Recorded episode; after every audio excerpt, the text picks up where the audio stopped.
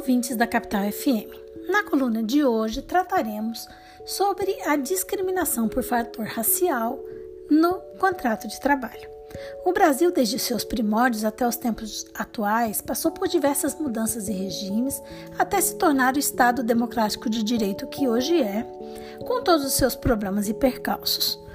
Porém, por um longo período, mais de 300 anos, houve a permissão legal para que índios e negros fossem escravizados mediante o uso de violência, sendo estes tratados como coisas sem respeito à sua dignidade. Esse modelo social e de produção deixou marcas profundas no Brasil até os dias de hoje, com consequências nefastas, em especial para a população negra, já que resultou no chamado racismo estrutural, com práticas institucionais, sociais, econômicas e políticas que privilegiam um grupo étnico em prejuízo do outro.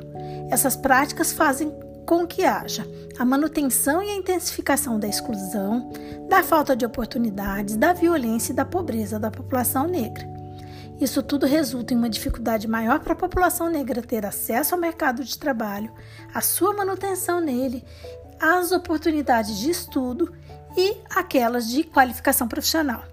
Tanto é assim que mais de 60% daqueles que não conseguem empregos no Brasil são negros e pardos, sendo que os negros também são a maioria daqueles que trabalham em atividades informais. Com relação aos salários, a discriminação ainda é mais gritante, pois dados revelam que as pessoas brancas ocupadas ganham em torno de 73% a mais do que uma pessoa preta ou parda.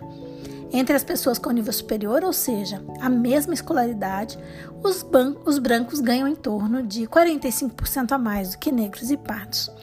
E essa discriminação racial, além de acontecer na admissão e durante o contrato de trabalho, pode acontecer também na dispensa.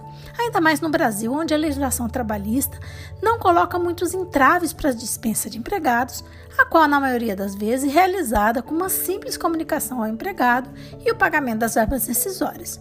Entretanto, queremos destacar que a legislação brasileira proíbe atos discriminatórios por diversos motivos, dentre eles sexo, origem, raça, cor, estado civil, situação familiar, deficiência reabilitação profissional, idade, entre outros, isso na admissão, durante o vínculo e na dispensa. É, a lei em questão também ressalta que, sem prejuízo das penalidades referentes aos crimes resultantes de preconceito de etnia, raça ou cor ou deficiência, se constatados atos é, discriminatórios mencionados no texto, o empregador está sujeito a uma multa administrativa a ser paga para o empregado. Ela é inclusive elevada em 50% em caso de reincidência e a proibição deste empregador é, de acessar a empréstimos ou financiamentos em bancos oficiais.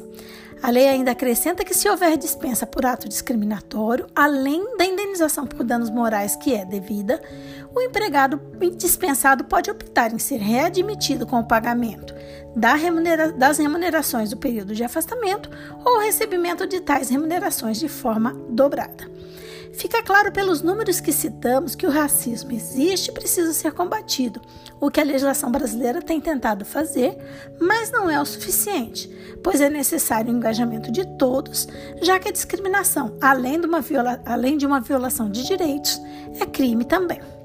Portanto, se você for alvo ou presenciar uma atitude racista, reaja prontamente, ligue para o número 190 e registre uma ocorrência policial.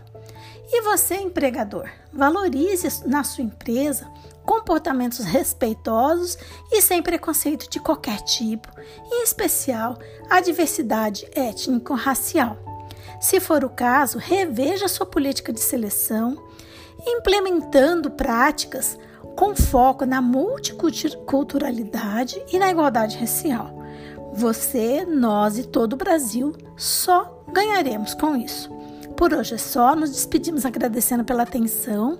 Essa nota foi elaborada por Carla Leal e Leonardo Prado, membros do grupo de pesquisa sobre o meio ambiente e trabalho da UFMT, o GPMAT.